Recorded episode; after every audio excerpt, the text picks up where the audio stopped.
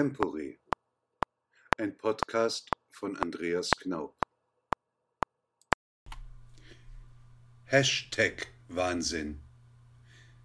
Eine Kollegin, mit der ich gearbeitet, geplaudert, gestritten und mich vor Jahren zusammen mit ihr in einer Protestbewegung der Drehbuchautoren engagiert hatte, hat auf einer sozialen Plattform einen Beitrag veröffentlicht. Da der Raum dort für eine angemessene Antwort zu kurz ausfällt, verwandle ich sie in einen Podcastbeitrag. Das ist insofern kein Vertrauensbruch, da es sich ja um einen öffentlichen Kommentar zu einem öffentlichen, sozusagen mit Straße und Hausnummer veröffentlichten Beitrag handelt. Zudem kam in mir beim Verfassen der Antwort das Gefühl auf, dass es des breiten Diskurses bedarf. Jeder Trottel kann einen Krieg anfangen, und wenn er es einmal gemacht hat, sind selbst die Klügsten hilflos, ihn zu beenden. Nikita Khrushchev zur Kubakrise 1962. So begann meine Kollegin ihren Beitrag.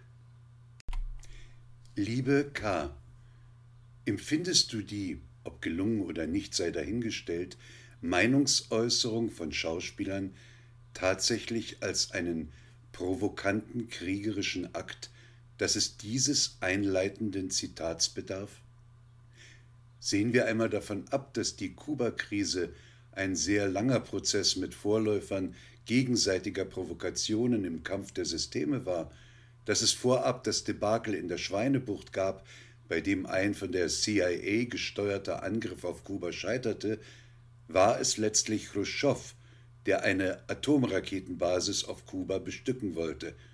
Es ging um einen Trumpf in der Berlin-Frage, einen Trumpf gegen US-Raketen in der Türkei.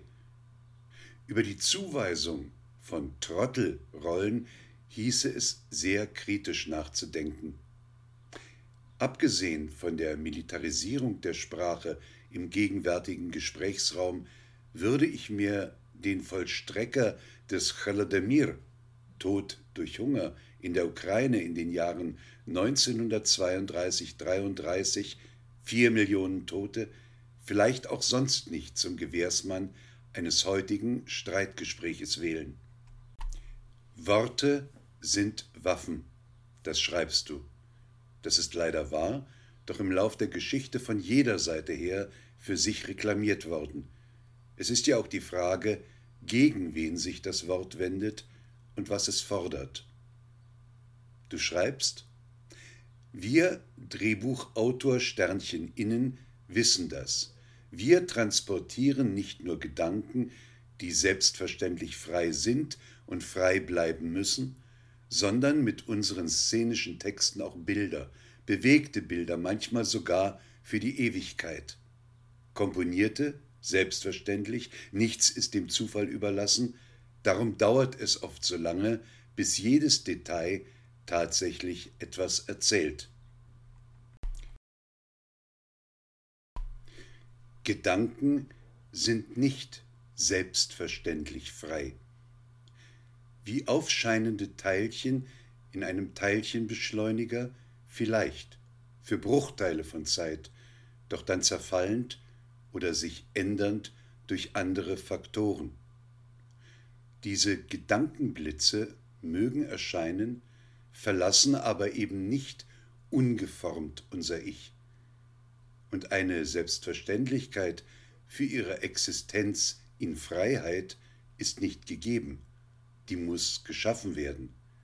Was die Ewigkeit der Gedanken betrifft, so stimme ich dir zu, dass sie zumal in Zeiten technischer Bewahrbarkeit nicht mehr so ganz einfach zum Verschwinden gebracht werden können.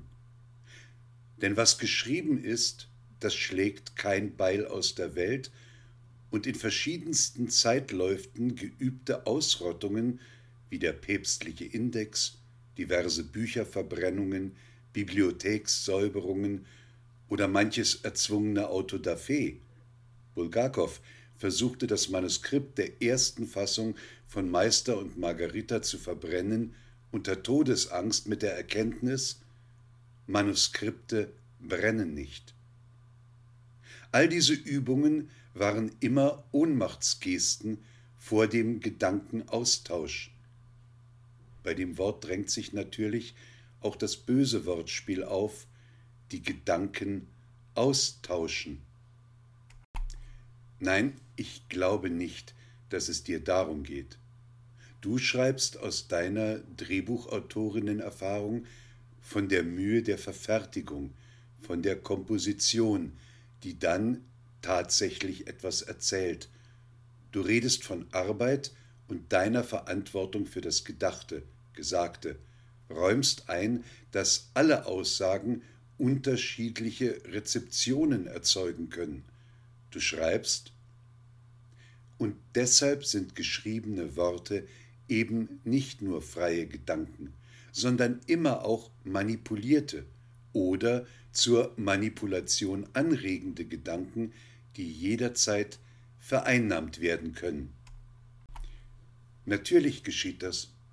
Es geschieht dir in einer Schaffenskette aus Drehbuchentwicklung bis hin zum fertigen Produkt, manchmal einverständlich, manchmal missverständlich, manchmal zur Verärgerung führend. Es ist mir so geschehen, und auch mit diesen Zeilen an dich bleibt dieser Vereinnahmungsspielraum bestehen. Dein Statement und meine Antwort auf einer öffentlichen Plattform geben sich der Cäsarengeste daraus ein Gespräch folgen, welches wiegt und wägt. Es steht jedem frei, uns zu loben oder zu verdammen. Es geschieht ja auch zwischen uns, indem ich deinen Gedanken hier fragend nachgehe.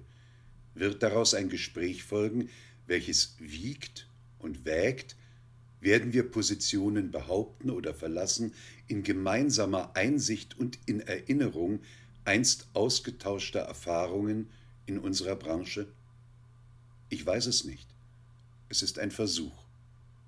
Wenn man dem Gedanken der Verantwortung des Autors für sein Wort nachgeht, der möglichen falschen Vereinnahmung zu wehren, dann wäre dies eine aufschwellende Selbstzensur, ein Leichenträger der Kreativität. In Abwandlung eines berühmten Buchtitels über die nordamerikanische Urbevölkerung begrabt meine Gedanken in der Biegung des Hirns. Du zitierst ein Bild, pars pro toto. Eine Plastiktüte zum Beispiel oder auch zwei, aus denen abwechselnd geatmet wird, unweigerlich Assoziationsketten erzeugen. Was hat es bei dir assoziiert? Das schreibst du nicht. Du warnst, indem du beschreibend zitierst, vor der Absichtlichkeit von Bildern. Kunst, künstlerische Äußerung, ist die jemals wirklich unabsichtlich? Ist dein ausgewähltes Bildzitat, ist meine Antwort unabsichtlich? Ich antworte dir durchaus absichtlich, dass mich ein Teil deiner Wortwahl verunsichert und beunruhigt hat. Du schreibst weiter, auch wir, die Autor Sternchen innen, die in diesen Zeiten das große Glück haben, im Warmen zu hocken und Content zu kreieren, während im richtigen Leben gerade Leben gerettet oder sehr viel mehr verloren wird.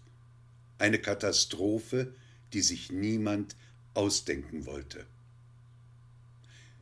Im Warmen hocken das Aufrufen eines Bildes der Sicherheit, der Geborgenheit, des Privilegs. Das Warme assoziiert das Gegenteil, das Kalte, die Realität. Vielleicht assoziiert es sich auch weiter zum Nest. Sind die ausgewählten Schauspieler hinter dem Hashtag also Nestbeschmutzer? Haben sie sich also selbst aus der wohlbehüteten Nestgemeinschaft ausgeschlossen, sind zu früh aufgeflogen und unflügge abgestürzt? Ist es den arbeitslosen, ungehashtagten Schauspielern auch warm außerhalb ihrer Bühnen? zu der Frage, ob es einem Autorenherzen warm wird, wenn er sie es sich auf das Verfassen von Content reduziert sieht oder diese Rolle vielleicht auf Dauer annimmt, melde ich Zweifel und Verzweiflung an. Und vielleicht sei da auch die Frage erlaubt, in welcher Form, in welches Gefäß dieser Content gegossen wird. Heißt nicht Content auch Inhalt, also die Bemühung um einen solchen, mag er auch unbequem sein? Haben wir uns nicht aus tatsächlicher Erfahrung mit unserer Meinung gegen den Umgang mit Autoren gestellt? Haben wir nicht anfangs erfahren müssen, wie man einem solchen kritischen Denken begegnet ist? Hast du vergessen, dass Kollegen Angst hatten, sich dieser Bewegung anzuschließen? Mit allen möglichen Verwerfungen belastet, ist Autorenarbeit, Schauspielerei und andere Kunstausübung Teil eines Lebens. Und die Aufteilung in richtiges und falsches Leben verzerrt den gemeinsamen Schauplatz zu einer Arena. Unter diesem Vorzeichen hat die Menschheit etliche Übungen absolviert und tut es noch immer, ihre reklamierte Menschlichkeit damit ad absurdum führend. Noch ein Einwurf zur Bellizierung der Sprache. Es lauert die Gefahr darin, dass man Schlachtfelder erzeugt und dabei die tatsächlichen Kriegsherde, die existierenden und schon geplanten, bereits durchgespielten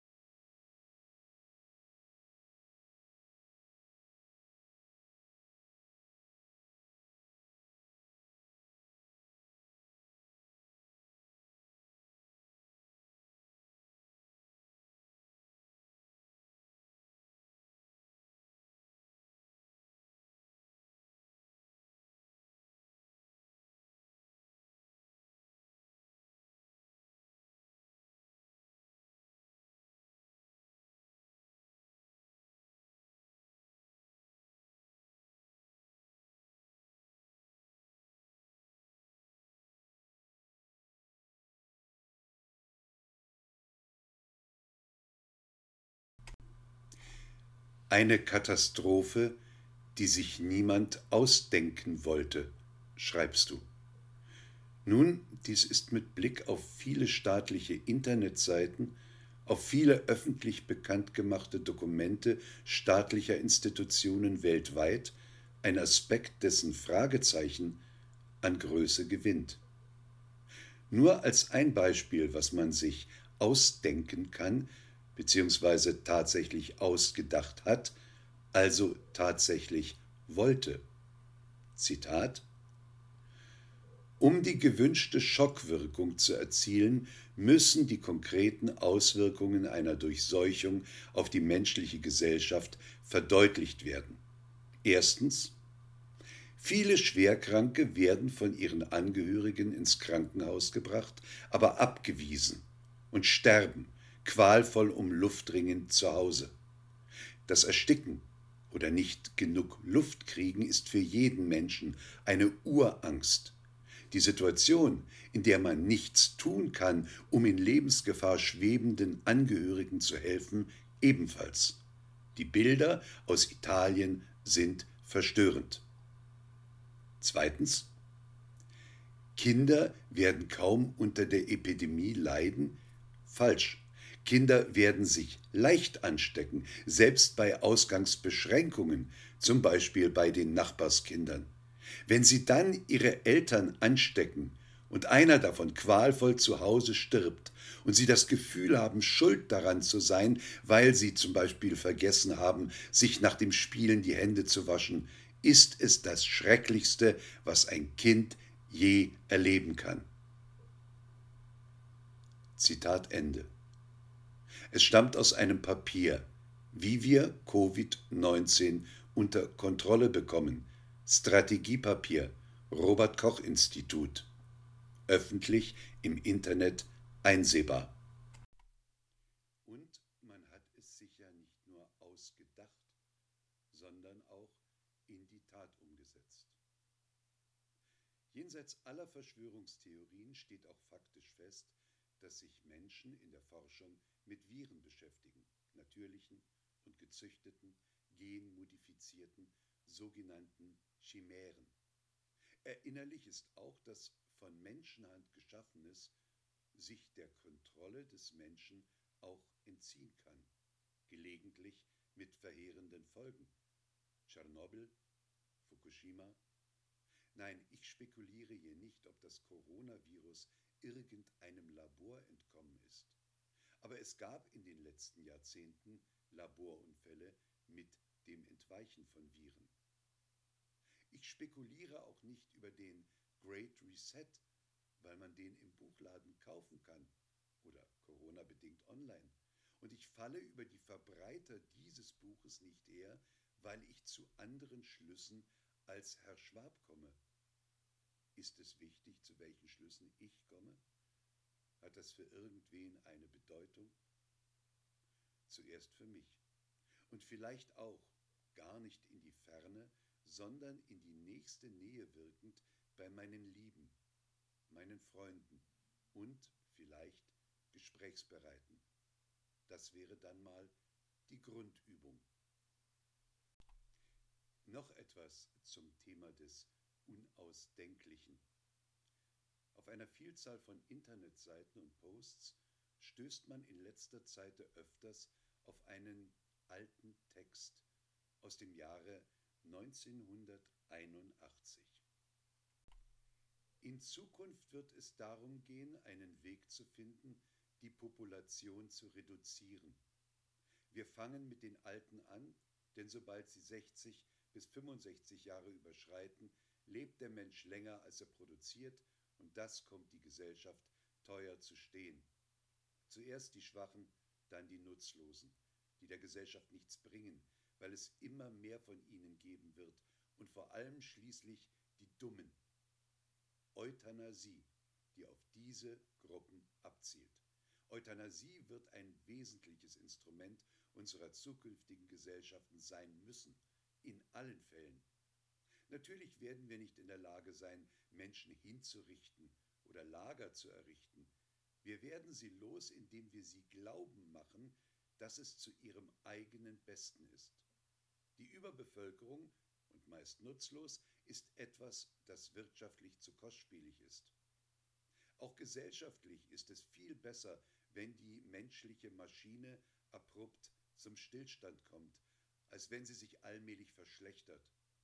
Wir werden auch nicht in der Lage sein, Millionen und Abermillionen von Menschen auf ihre Intelligenz zu testen. Darauf können Sie wetten.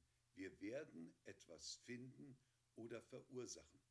Eine Pandemie, die auf bestimmte Menschen abzielt, eine echte Wirtschaftskrise oder nicht, ein Virus, das die Alten oder die Fetten befällt. Es spielt keine Rolle, die Schwachen werden ihm erliegen, die Ängstlichen und Dummen werden daran glauben und sich behandeln lassen. Wir werden dafür gesorgt haben, dass die Behandlung vorgesehen ist, eine Behandlung, die die Lösung sein wird. Die Selektion der Idioten erledigt sich dann von selbst, sie gehen von selbst zur Schlachtbank. Dieses Zitat stammt aus einem Buch Die Zukunft des Lebens, Interviews mit diversen Autoren und dieses Interview gewährte Jacques Attali. Ich nehme diesen Inhalt zur Kenntnis. Er erschreckt mich. Ich möchte darüber nachdenken dürfen, am Schreibtisch und öffentlich in der Welt. Ich möchte antworten, widersprechen und auch kritisieren dürfen. Aber ich werde mich nicht hinreißen lassen, eine Fatwa auszusprechen, wie einst erlassen gegen Salman Rushdie. Foreign Policy ist eine amerikanische Nachrichtenpublikation, die 1970 gegründet wurde und sich auf globale Angelegenheiten, aktuelle Ereignisse sowie nationale und internationale Politik konzentriert. 2009 benannte die Zeitschrift Jacques Attali als einen der besten 100 globalen Denker. Glaub mir, dies macht mir wirklich Angst. Aber worüber hat diese Handvoll Schauspieler und Schauspielerinnen gesprochen? Sie haben einen Unmut erkennen lassen, Zweifel, Kritik, eine Unbehaglichkeit in dem, was man heute so gern mit einem Fremdwort fernrückt, dem sogenannten Narrativ, ein Unbehagen auch über das und man hat es ja nicht nur ausgedacht, sondern auch in die Tat umgesetzt.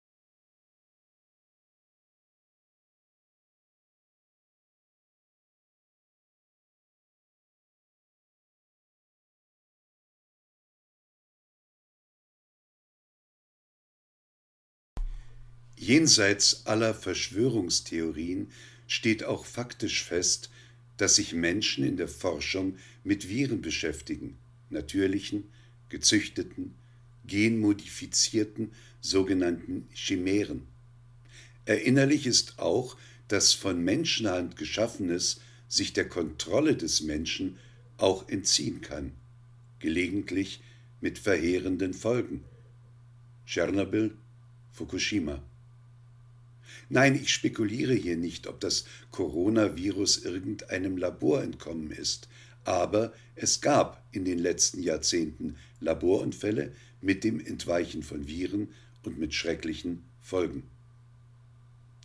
Ich spekuliere auch nicht über den Great Reset, weil man den im Buchladen kaufen kann oder Corona-bedingt online. Und ich falle über die Verbreiter dieses Buches nicht her, weil ich zu anderen Schlüssen als Herr Schwab komme. Ist es wichtig, zu welchen Schlüssen ich komme? Hat das für irgendwen eine Bedeutung? Zuerst für mich.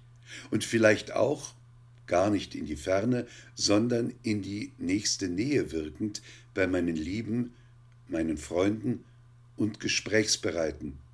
Das wäre dann mal die Grundübung. Noch etwas zum Nicht-Ausdenkbaren. Auf einer Vielzahl von Internetseiten und Posts stößt man in letzter Zeit öfters auf einen alten Text aus dem Jahre 1981. Zitat In Zukunft wird es darum gehen, einen Weg zu finden, die Population zu reduzieren. Wir fangen mit den Alten an, denn sobald sie 60 bis 65 Jahre überschreiten, lebt der Mensch länger als er produziert und das kommt die Gesellschaft teuer zu stehen. Zuerst die Schwachen, dann die Nutzlosen, die der Gesellschaft nichts bringen, weil es immer mehr von ihnen geben wird und vor allem schließlich die Dummen. Euthanasie, die auf diese Gruppen abzielt. Euthanasie wird ein wesentliches Instrument unserer zukünftigen Gesellschaften sein müssen, in allen Fällen. Natürlich werden wir nicht in der Lage sein, Menschen hinzurichten oder Lager zu errichten. Wir werden sie los, indem wir sie glauben machen, dass es zu ihrem eigenen Besten ist. Die Überbevölkerung, und meist nutzlos, ist etwas, das wirtschaftlich zu kostspielig ist. Auch gesellschaftlich ist es viel besser, wenn die menschliche Maschine abrupt zum Stillstand kommt, als wenn sie sich allmählich verschlechtert. Wir werden auch nicht in der Lage sein, Millionen und Abermillionen von Menschen auf ihre Intelligenz zu testen. Darauf können Sie wetten. Wir werden etwas finden oder verursachen. Eine Pandemie, die auf bestimmte Menschen abzielt, eine echte Wirtschaftskrise oder nicht, ein Virus, das die Alten oder die Fetten befällt. Es spielt keine Rolle. Die Schwachen werden ihm erliegen. Die Ängstlichen und Dummen werden daran glauben und sich behandeln lassen. Wir werden dafür gesorgt haben, dass die Behandlung vorgesehen ist, eine Behandlung, die die Lösung sein wird. Die Selektion der Idioten erledigt sich dann von selbst. Sie gehen von selbst zur Schlachtbank. Dieses Interview mit Jacques Attali erschien 1981 in Die Zukunft des Lebens. Ich nehme diesen Inhalt zur Kenntnis. Er erschreckt mich. Ich möchte darüber nachdenken dürfen, am Schreibtisch und öffentlich in der Welt. Ich möchte antworten, ich möchte widersprechen und auch kritisieren dürfen. Aber ich werde mich nicht hinreißen lassen, eine Fatwa auszusprechen, wie einst erlassen gegen Salman Rushdie. Foreign Policy ist eine amerikanische Nachrichtenpublikation, die 1970 gegründet wurde und sich auf globale Angelegenheiten, aktuelle Ereignisse sowie nationale und internationale Politik konzentriert. 2009 benannte die Zeitschrift Jacques Attali als einen der besten 100 globalen Denker. Glaub mir, dies macht mir wirklich Angst.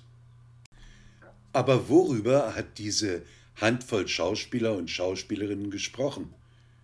Sie haben einen Unmut erkennen lassen, Zweifel, Kritik, eine Unbehaglichkeit in dem, was man heute so gern mit einem Fremdwort fernrückt, dem Narrativ.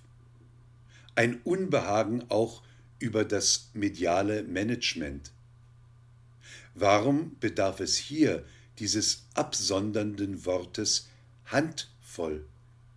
Zum Beweis, dass sie einer Minderheit angehören? Zur Stärkung der Mehrheit auf der anderen Seite? Sagt die Stimmenanzahl also etwas über die Berechtigung des Ansinns aus? Etwas über die Stichhaltigkeit der Kritik? Dürfen wir ihnen absprechen, dass sie sich unwohl fühlen? Muss das mit ständigen Verweisen auf Verdienst, Geld, Privileg etc. negativiert und relativiert werden? Bedarf es der zitierenden Häme und dafür gibt's jetzt ordentlich auf die Nase? Erinnere dich an schmerzliche Momente in deinem Beruf. Ich weiß, dass es sie gegeben hat. Hättest du dir eine solche Art Kommentar gewünscht, dass es dich im Denken berührt, dass du dich in deinem dumpfen Autorenschädel, wie du schreibst, den ich keineswegs für dumpf halte, beschäftigt, das glaube ich dir. Dass es aber zu einer Schlussfolgerung wie dieser führt, Zitat, ich werde die beteiligten Schauspieler Sternchen innen leider nicht mehr allein als mögliche Besetzung meiner fiktiven Figuren in meinen Geschichten sehen könnten, sondern immer auch als jene Prominente, die sich zur Corona-Politik öffentlich positioniert und präsentiert haben. Zitat Ende. Das erschreckt mich ebenfalls. Was bedeutet das in Praxis? Variante A eine Drehbuchsitzung, ein Besetzungsvorschlag, die Autorin, der XY spricht keinen Satz von mir, weil er sich so naiv da vor diesen Corona-Leugner-Karren hat spannen lassen. Zeitsprung. Variante B. Eine Drehbuchsitzung. Der Regisseur, ich drehe keinen Film von der YX, weil sie sich, und so naiv kann man gar nicht sein, vor den Karren der Meinungsmacher hat schirren lassen. Ich habe mich in einer Folge meines Podcasts mit der Frage beschäftigt, wie wir künftig miteinander leben wollen, wenn wir im Hier und Jetzt so miteinander umgehen.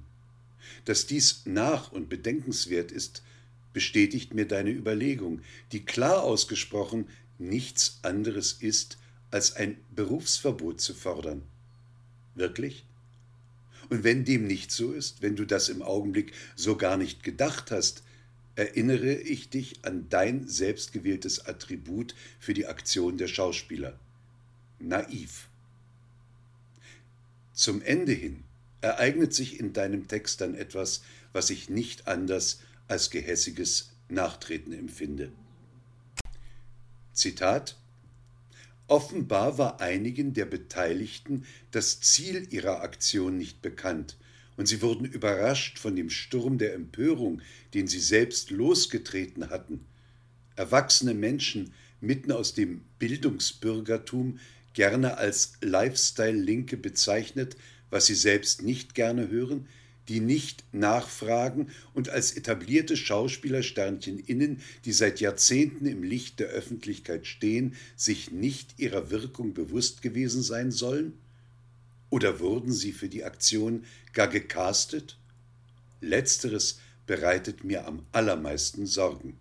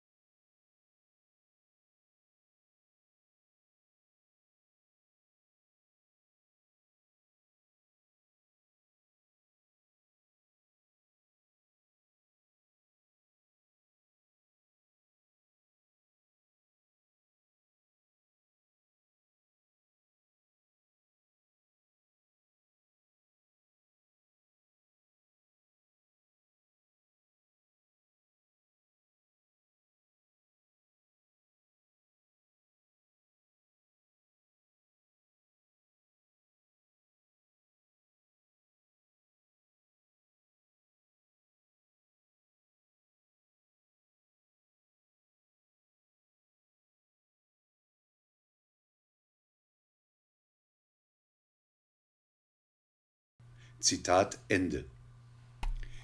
Mir bereitet die allermeiste Sorge, dass vor dem Gespräch der Verdacht steht, mit dem Verdacht zugleich die Zuweisung zu einem Milieu, wobei Milieu bereits als Wort das Despektierliche, uns Fremde, uns Abträgliche in sich trägt. Und immer noch nicht in ein Gespräch eintretend, wird eine Meinungsäußerung zur Verschwörung von dunklen Mächten erklärt, die da naive und wohlsituierte Schauspieler, wie man zu betonen nicht müde wird, vielleicht gecastet hat. Mir bereitet die allermeiste Sorge, dass vor dem Gespräch der Verdacht steht, mit dem Verdacht zugleich die Zuweisung zu einem Milieu, wobei Milieu bereits als Wort das Despektierliche, das uns nicht Zuträgliche in sich trägt. Und immer noch nicht in ein Gespräch eintretend, wird eine Meinungsäußerung zur Verschwörung von dunklen Mächten erklärt, die da naive und wohlsituierte Schauspieler, wie man zu betonen nicht müde wird, gecastet haben. Nehmen wir mal an, dass da Leute Schauspieler angesprochen haben, dann ist das ja noch kein Straftatbestand. Es ist auch keine Verschwörung. Es ist eben ein Vorgang so, wie eine Zeitung nach Redaktionssitzung erscheint, das Bundespresseamt seine Verlautbarungen nach Rücksprache herausgibt, eine Talkshow auch vorab von den Machern besprochen wird. Dass das geplant war, ist ja an der einheitlichen Plattform erkennbar. Da muss nicht orakelt und vermutet oder gar investigativ ermittelt werden, als würde ein Umsturz geplant. Das hat ungefähr die Qualität der Erfindung der verschwörerischen Plattformen, die man in den Moskauer Schauprozessen 1900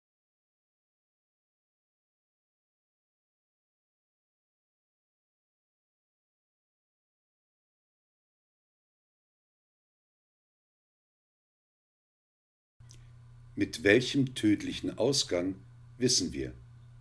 Hier ist nichts ominös, sondern der aufgerichtete Pranger wird sichtbar.